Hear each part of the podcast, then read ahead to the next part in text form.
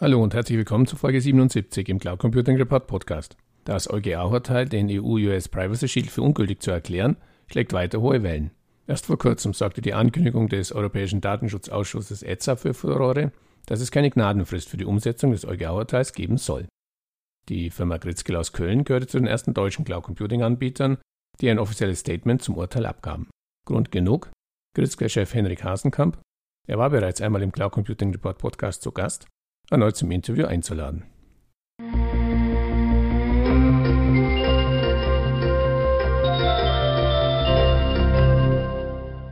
Hallo Hasenkamp, herzlich willkommen erneut zum Interview für den Cloud Computing Report Podcast. Wir hatten ja schon mal das Vergnügen, dennoch bitte ich Sie für alle diejenigen, die uns heute zum ersten Mal zuhören, sich zum Einstieg kurz in zwei, drei Sätzen vorzustellen. Ja, hallo Herr Grohmann. Ähm, ich freue mich sehr, wieder hier zu sein. Und ähm, stimmt, unser letztes Gespräch müsste jetzt etwa ein, anderthalb Jahre her sein. Ja. Und ähm, seinerzeit war der Podcast noch ganz frisch und ist inzwischen ja richtig gewachsen. Herzlichen Glückwunsch zu diesem Erfolg. Wir bemühen uns. ja, dann kurz für unsere heutigen Hörer. Also mein Name ist Henrik Hasenkamp und ich bin Gründer und CEO von Gritzgel, einem Technologieunternehmen mit Sitz in Köln mit dem Fokus auf Cloud-Technologien. Und äh, mit Gritzke haben wir 2014 damit begonnen, ein eigenes Betriebssystem für den möglichst automatisierten Betrieb von Serverlandschaften in Rechenzentren herzustellen. Und mit diesem Betriebssystem bilden wir dann aus den Serverkapazitäten in Rechenzentren, also in unseren eigenen Rechenzentren oder in unserer Kunden, moderne Hyperscale-Technologien heraus, die im Grunde analog zu den bekannten und modernen Cloud-Infrastrukturen der sogenannten Hyperscaler verwendet werden von unseren Kunden. Und typische Anwender von Gridscale sind dann ähm, beispielsweise die IT- oder Entwicklungsabteilung mittlerer bis größerer Unternehmen und das dann vorwiegend ähm, in dem Bereich der Telekommunikation, der Systemhäuser, Integratoren, aber eben auch viele SaaS-Anbieter oder ähm, dann Dienstleistungen, zum Beispiel aus dem Bereich des Healthcares, die sich unter unseren Kundenbeziehungen befinden. Und dann natürlich, je sensibler die Daten dieser Unternehmen sind, also beispielsweise personenbezogene Daten oder Patientendaten im Healthcare-Industry, Finanzdaten oder auch äh, Daten im Zusammenhang mit Patenten. Je stärker diese Unternehmen dann in diesem Bereich tätig sind, desto ähm, eher schätzen sie dann bei Gritzgel auch den partnerschaftlichen Umgang auf Augenhöhe, aber auch die hohe Transparenz und die Qualität eines europäischen Anbieters, was dann ja letztendlich an einmal dem, dem praktischen Erleben hängen dürfte, aber eben auch an offiziellen Zertifizierungen wie jetzt einer ISO 27001 oder einer ISO 27018, womit wir nochmal so diesen Standard untermauern. Mhm. Ja, Sie sprachen das Thema Daten und sensible Daten schon an. Anlass für unser heutiges Gespräch ist das EuGH-Urteil von Mitte Juli 2020, äh, den EU-US Privacy Shield, der ja bisher den Datentransfer zwischen Europa und den USA regelte, für ungültig zu erklären. Es gibt ein erstes Statement aus Ihrem Haus. Von diesem Statement zum Urteil erklären Sie, der Entschluss, die Privacy Shield Verordnung für ungültig zu erklären, zeigt erneut, dass die Datenschutzbestimmungen der USA nicht mit dem europäischen Datenschutzniveau vereinbar sind. Weshalb? Ja, äh, Punkt. Also ähm, meine, meine, meine Aussage fußt eigentlich auf der, auf der gesamten Entwicklung. Okay. Und, ähm, dafür müssten wir noch mal ein bisschen zurückzoomen. In, ich meine, das war im Jahr 2015 ähm, als der EU-Gerichtshof die damals gültige Vereinbarung mit den USA, also die hieß ja damals Safe Harbor, ja. ähm, gekippt hat. Mhm. Und auch dort haben wir eine ähm, ähnliche Argumentation wie heute vorgefunden. Und äh, seinerzeit ist halt dieses Urteil nicht erwartet worden und hat aber dann die Europäische Union sehr in, in, in Handlungszwang hineinversetzt. Und dann wurde unter Hochdruck dieses Nachfolgeabkommen, was Privacy Shield hieß, ähm, geschlossen, ohne allerdings die durchaus berechtigten Einwände der höchsten Richter in der EU zu adressieren. Und in der Folge gab es eigentlich, wenn man das jetzt vielleicht ein bisschen provokanter formulieren möchte, ähm, ein Abkommen Safe Harbor neu unter dem Namen Privacy Shield. Und ähm, dass dieses Abkommen den kritischen und höchstrichterlichen Blicken nicht richtig standhalten kann, ähm, war eigentlich sehr wahrscheinlich. Und weil, weil die eigentlichen Mängel, die 2015 schon ähm, offengelegt worden sind und auch adressiert wurden, also zum Beispiel die unkontrollierte Weitergabe von Daten, die in der Praxis fehlende Durchsetzbarkeit ähm, persönlicher Rechte oder auch die in der Praxis fehlenden Auskunftsansprüchen gegenüber datenverarbeitenden Stellen und so weiter und so fort. All diese Mängel sind ja noch gar nicht behoben und sind halt noch genauso da wie 2015 zu den Zeiten des Safe Harbor Abkommens. Und letztendlich führen dann all diese Punkte auch zu meinem Standpunkt, dass die Datenschutzbestimmungen vieler Staaten und Regionen in der Welt, also insbesondere eben jetzt der USA, eben nicht mit diesen hohen Anforderungen in ähm, Europa vereinbar sind. Hm. Also hätte man erwarten können, also gar keine große Überraschung, das Urteil. Ja, richtig, das ist mein Standpunkt dazu. Mhm. Ja, lassen Sie mich noch auf ein weiteres Statement zu sprechen kommen aus Ihrer Ankündigung, das mich äh, überrascht hat. Sie schreiben da gerade, der Mittelstand fühlt sich bei Themen wie DSGVO und Datenschutz noch schnell überfordert. Ja, wieso ist dies so? Ich meine, bei Cloud Computing liegt ja die Vorgehensweise eigentlich auf der Hand. Nutze ich einen Cloud Service Provider mit Hauptsitz in Deutschland bzw. Europa, gilt die DSGVO. Nutze ich einen US-Anbieter, gilt der Cloud Act. Und dass es bei beiden Verordnungen vorsichtig formuliert Diskrepanzen beim Thema Datenschutz gibt, Sie haben es ja auch schon kurz angesprochen, ist ja hinlänglich bekannt und war ja, wie Sie es eben auch sagten, die Grundlage auch für das EuGH-Urteil. Wieso also diese Überforderung beim deutschen Mittelstand insbesondere? Ja, also zum einen folge ich da jetzt nicht vollständig, weil wenn ich als Unternehmen mit Sitz in Europa mhm. oder halt Deutschland ähm, einen europäischen Cloud Service Provider nutze, dann gilt dort die Datenschutzgrundverordnung. Das ist korrekt. Mhm. Nutze ich einen Anbieter außerhalb Europas, dann gilt sie aber gleichermaßen für die Rechtsbeziehungen, die ich mit meinen Kunden eingehe, weil letztendlich die Datenschutzgrundverordnung ja die Rechtsbeziehung zwischen dem Unternehmen, was dann diesen Cloud-Anbieter nutzt und dem Endkunden am Ende regeln soll. Und ähm, dort hat der persönlich Betroffene, um dessen Daten es dann geht, natürlich gleichermaßen die Möglichkeit, auf Basis der Datenschutzgrundverordnung zu agieren. Mhm. Ich glaube, was aber in, in erster Instanz bewertet werden könnte oder muss, also lange bevor ein Unternehmen überhaupt in Erwägung zieht, einen beliebigen Cloud-Service einzusetzen, ob in diesem Service personenbezogene Daten irgendwann mal landen. Okay. Und eigentlich, sobald diese Frage nicht eindeutig mit Nein beantwortet werden kann, ist es dann wahrscheinlich sinnvoller davon auszugehen, dass die Datenschutzgrundverordnung grundsätzlich greifen wird. Und hier, also in genau dieser Abgrenzung, mhm. eigentlich lange bevor ein Service eingesetzt wird, entstehen bereits sehr komplexe Fragestellungen, die sich viele Unternehmen nicht ohne weiteres beantworten können. Denn wer weiß am Ende schon, wo genau ein Datum, also ein, ein Pseudonym beispielsweise oder eine IP-Adresse oder irgendein Identifikationsschlüssel, der auf die natürliche Person rückrechenbar ist, letztlich gespeichert wird. Mhm. Und das dann eben auch als personenbezogenes Datum zu interpretieren ist. Und wenn sich dann diese Fragen alle einmal beantwortet ließen, Wer gewährleistet im Anschluss dann eine kontinuierliche Überwachung, dass sich bloß keine Änderungen ergeben, die dann dieses initiale Nein irgendwann mal vielleicht doch in ein Ja verwandeln. Ne? Also das sind diese hohen Komplexitäten, die damit verbunden sind. Und da kann natürlich eine pauschale Antwort auf die Situation sein, ähm, wie es mit Sicherheit das ein oder andere Unternehmen auch handhabt, dann äh, gehe ich halt nur Geschäftsbeziehungen mit europäischen Anbietern ein, weil dann bin ich auf jeden Fall auf der Nummer sicher.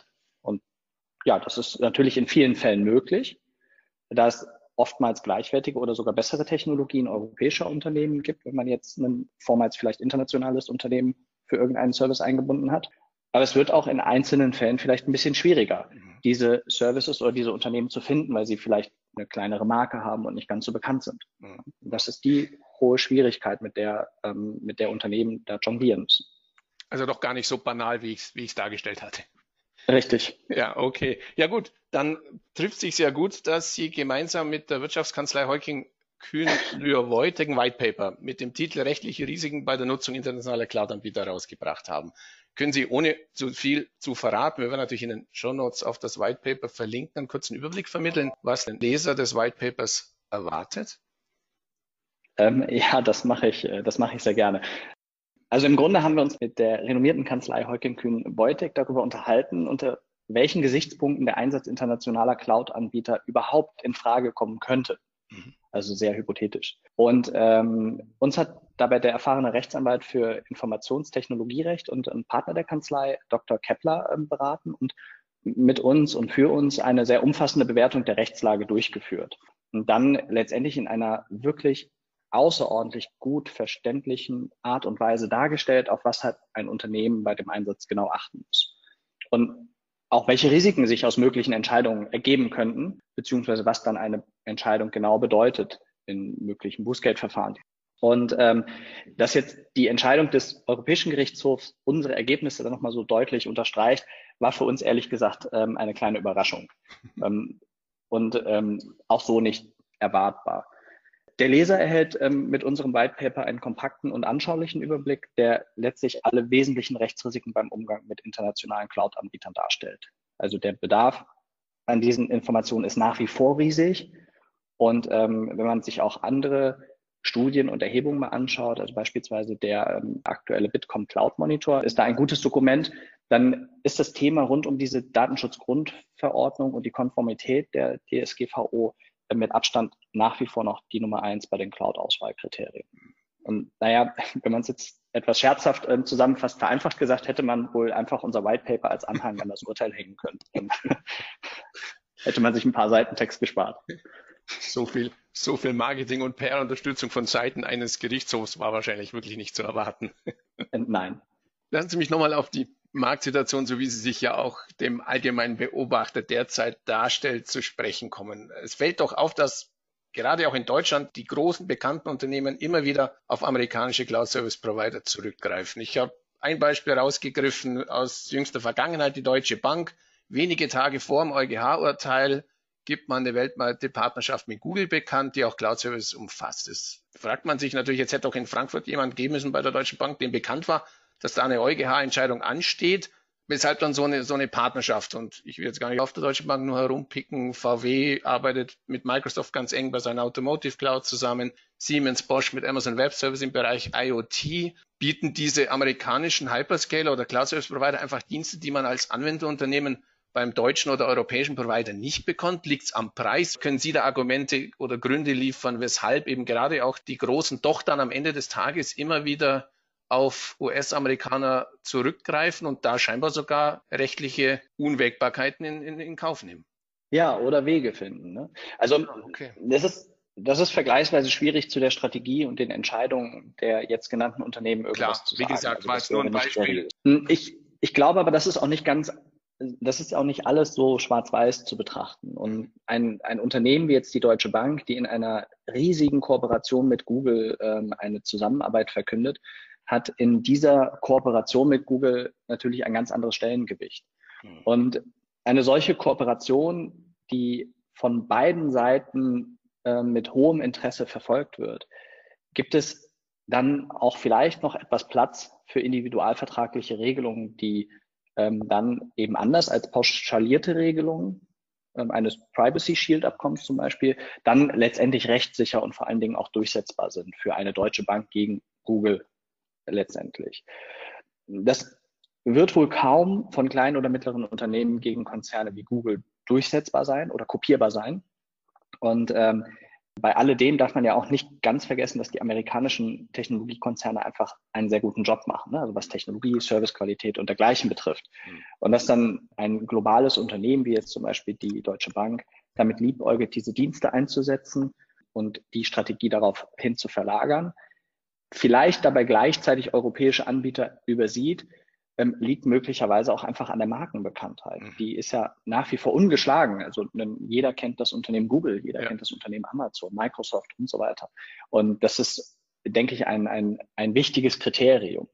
Was jetzt IT-Services aus dem Bereich der IoT äh, oder der SaaS-Lösungen, äh, die mhm. diese Anbieter im, im Portfolio haben, betrifft, würde ich fast dazu übergehen, vereinfacht zu sagen, für jeden sinnvollen IT-Service irgendwo auf der Welt gibt es wahrscheinlich mindestens einen alternativen Dienst, der für den Nutzer und Kunden ein identisches, vielleicht sogar besseres Ergebnis liefert. Und meistens, also so ist unsere Beobachtung, finden sich dann bei mittleren Unternehmen sogar noch die etwas innovativeren Ansätze zu vielleicht einem meist etwas kleineren Preis. An der Ökonomie anderer Angebote liegt es also unserer Erfahrung nach eher nicht, sondern es ist eher ein Markenthema und früher hieß es ja so schön, ähm, wer IBM kauft, wird nicht gefeuert. Also das Daran hatte ich auch schon gedacht, als ich die Frage mir ausgedacht habe. Ja, das stimmt.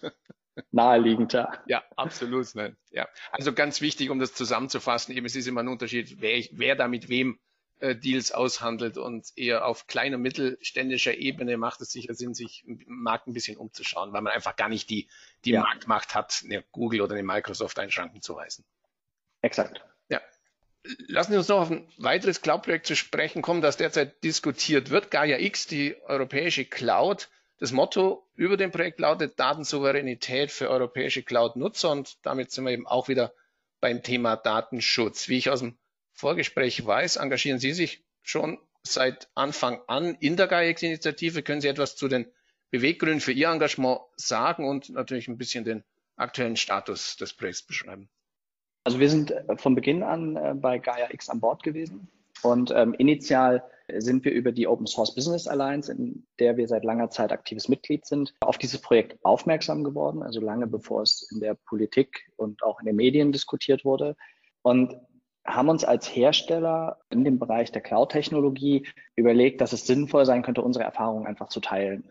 Und letztendlich ist unsere Rationale von Beginn an gewesen, ähm, genau das zu tun, also Erfahrungen aus dem Cloud- und Hosting-Umfeld zu teilen und ähm, dort diese Lücke zu schließen, die wir vermuten. Denn es gibt ja leider nicht so viele europäische Hersteller im Bereich IAS und PAS, sodass wir einfach unterstellen, dass dieser Input einen, einen kleinen Beitrag leisten kann.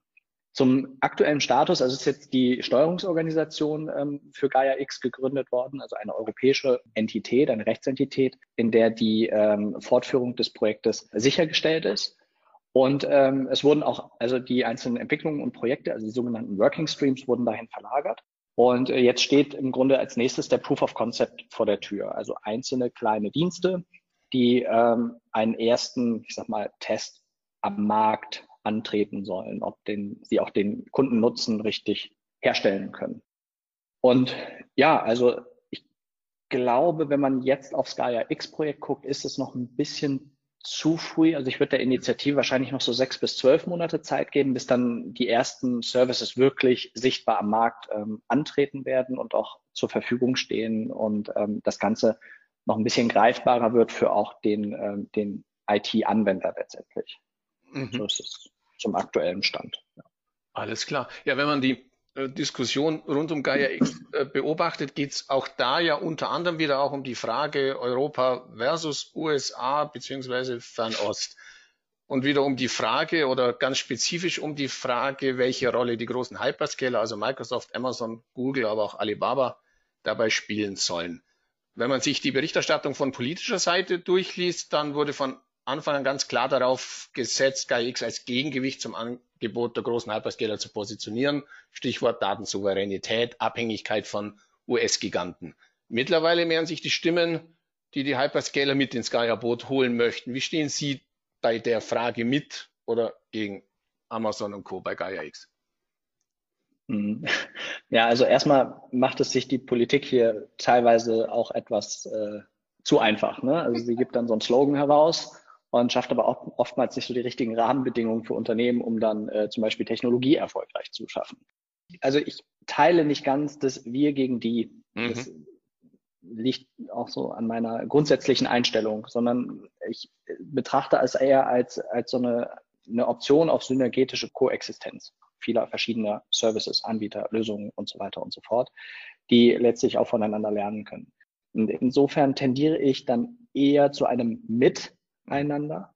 Aber natürlich darf auch nicht ganz außer Acht gelassen werden, dass für ein gutes Miteinander zumindest zum heutigen Zeitpunkt vergleichsweise wenig ökonomische Anreize existieren. Mhm. Also beispielsweise, warum sollte ein, ein Unternehmen wie Google seine wertvollen Erkenntnisse und Erfahrungen aus dem Bereich der künstlichen Intelligenz an Gaia X herausgeben? Mhm. Ja, das ist ja ein USP. Und ich sehe also aktuell noch ein bisschen Raum, ähm, um diesem, diesem Wunsch des Mit und die Realität ähm, aneinander ähm, oder aufeinander zuzubewegen, um es mhm. diplomatisch auszudrücken. Schön formuliert, ja. Ja, dann lassen wir uns abschließend den obligatorischen Blick in die Kristallkugel werfen, wie es mit dem EU US Privacy Act nach dem EuGH-Urteil weitergeht, müssen jetzt wohl ja Politik und Juristen entscheiden. Unabhängig aber von Recht und Gesetz würde mich natürlich interessieren, wie Sie als deutscher Cloud Service Provider die Zukunft gerade natürlich im Wettbewerb mit den internationalen Anbietern sehen. Wie fällt da Ihre Prognose aus? Ähm, ja, zunächst die Prognose für den Cloud-Markt ist nach wie vor außerordentlich positiv. Und äh, also wir sehen nach wie vor Wachstumsraten im Bereich von 30 Prozent pro Jahr und da ist einfach kein Ende abzusehen. Im kleinen oder, oder im Unternehmensumfeld, ähm, also als Gridscale auch, sehen wir uns nicht zwingend als Wettbewerber in diesem Umfeld, mhm. ähm, denn wir unterhalten uns eigentlich nur mittelbar mit denselben Kunden wie beispielsweise diese internationalen Anbieter, die genannt wurden. Allerdings ist eines meiner Paradigma in meinem Leben auch, dass wir ähm, letztendlich nicht, nicht den Kuchen unter uns aufteilen, sondern es ein, ein stetig wachsenden, immer größer werdenden Markt gibt. Und ähm, in diesem Markt ist gleichermaßen Platz für ein milliardenschweres Google, eine Microsoft, aber eben auch für eine Gridscale mit nur ein paar hundert Millionen Euro Umsatz, also nur in Anführungszeichen. Und insofern schaue ich da sehr zuversichtlich und positiv in die Zukunft. Und was mich anreizt oder mein Anreiz, mein persönlicher Anreiz ist eigentlich diese spannende technologische Entwicklung, die neuen Services, die entstehen und all das, was quasi schon an der Tür anklopft und einfach neue Geschäftsmodelle erlaubt und auch Kunden unterstützt, eben Technologie wieder einsetzen zu können. Und da freue ich mich sehr drauf. Mhm. Eine Anschlussfrage noch ganz kurz, weil es mir gerade durch den Kopf schoss. Natürlich, Sie sprachen es an anderer Stelle kurz an. Corona, Lockdown. Wie haben Sie diese äh, Zeitspanne wahrgenommen? Äh, man hört ja unterschiedliches aus der Branche. Zum einen, oh Gott, hat uns auch bös getroffen, insbesondere wenn man natürlich im Bereich Gastronomie, Hotellerie unterwegs war. Wie haben Sie das wahrgenommen? Oder war es eher der, der Schub, jetzt auch in Deutschland endlich auf Cloud-Services zu setzen? Ja, also wir haben sehr vorsichtig beobachtet alles und auch im Unternehmen ähm, haben wir sehr, sehr schnell ähm, auf eine ähm, verteilte Arbeit gesetzt. Also ein Großteil unserer Mitarbeiter arbeitet sowieso nicht am Standort mhm. in Köln. Ich glaube, es sind so 40 Prozent der, äh, der Mitarbeiter sind regelmäßig in Köln, der Rest ist eben verteilt. Insofern war es vom Unternehmensaufbau und von unserer Kultur her unproblematisch, auf eine ähm, höhere Mobile Work Quote umzustellen. Und Bezüglich der geschäftlichen Situation haben wir es so erlebt, also es gab durchaus Unternehmen, die deutlich mehr Cloud-Infrastruktur benötigt haben und ähm, auch vertriebliche Projekte, die in einer sehr, sehr großen Geschwindigkeit plötzlich realisiert wurden, weil die Unternehmen vielleicht auch eine gewisse Geschwindigkeit dann brauchten in so einem Moment. Es gab aber umgekehrt auch ähm, äh, Kunden von uns, die temporär dann über die Lockdown-Phase die Workload reduziert haben, was ja gerade der Vorteil von einer solchen agilen IT-Infrastrukturlösung wie der Gridscale ist, dass das eben auch mal reduziert werden kann, wenn der Bedarf nicht da ist. Ne? Also klassisch ähm, ein fertigendes Unternehmen, was dann in, die, in den Lockdown hineinlief und die Fertigung einstellen musste. Dort ist dann eben 90 Prozent der IT-Workload reduziert worden und nachdem der Lockdown ähm, vorüber war, dann wieder normal ähm, hochgefahren worden ist. Ne? Also das, das ist so unser, unsere Erkenntnis. Wir haben gleichermaßen allerdings auch bemerkt, dass ein Teil der Kunden, mit denen oder auch potenziellen Kunden, mit denen wir dann in die Gespräche traten, noch erhebliches Nachholbedarf haben, was die ganzen Fragestellungen rund um Digitalisierung betrifft. Also wie bekomme ich Teams wirklich dazu enabled, dass sie entfernt miteinander kollaborieren? Mhm. Äh, das ist tatsächlich nicht ganz so trivial. Mhm. Ja, das ist wirklich eine spannende Entwicklung, wo man ja eigentlich in vielen Bereichen dachte, wir wären doch schon ein bisschen weiter mit dieser Digitalisierung, aber Corona hat auch da ein bisschen so die Lupe draufgelegt und das Brennglas draufgelegt, dass da noch einiges zu tun ist. Ja. Auf jeden Fall ein Learning. ja, auf jeden Fall. Vielen Dank für die spannenden Informationen. Ich hoffe, dass es bald mit den mehreren hundert Millionen klappt. Äh, wünsche weiter viel Erfolg und herzlichen Dank fürs Gespräch. Vielen Dank, alles Gute. Bis dahin.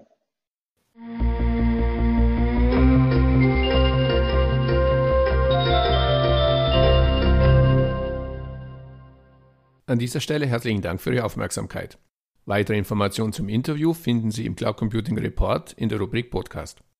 Wenn Sie regelmäßig über aktuelle News und Hintergrundinformationen rund um das Thema Cloud Computing informiert werden möchten, abonnieren Sie am besten unsere Newsletter. So viel für heute. Vielen Dank fürs Zuhören und bis zum nächsten Mal. Ihr Werner Grohmann.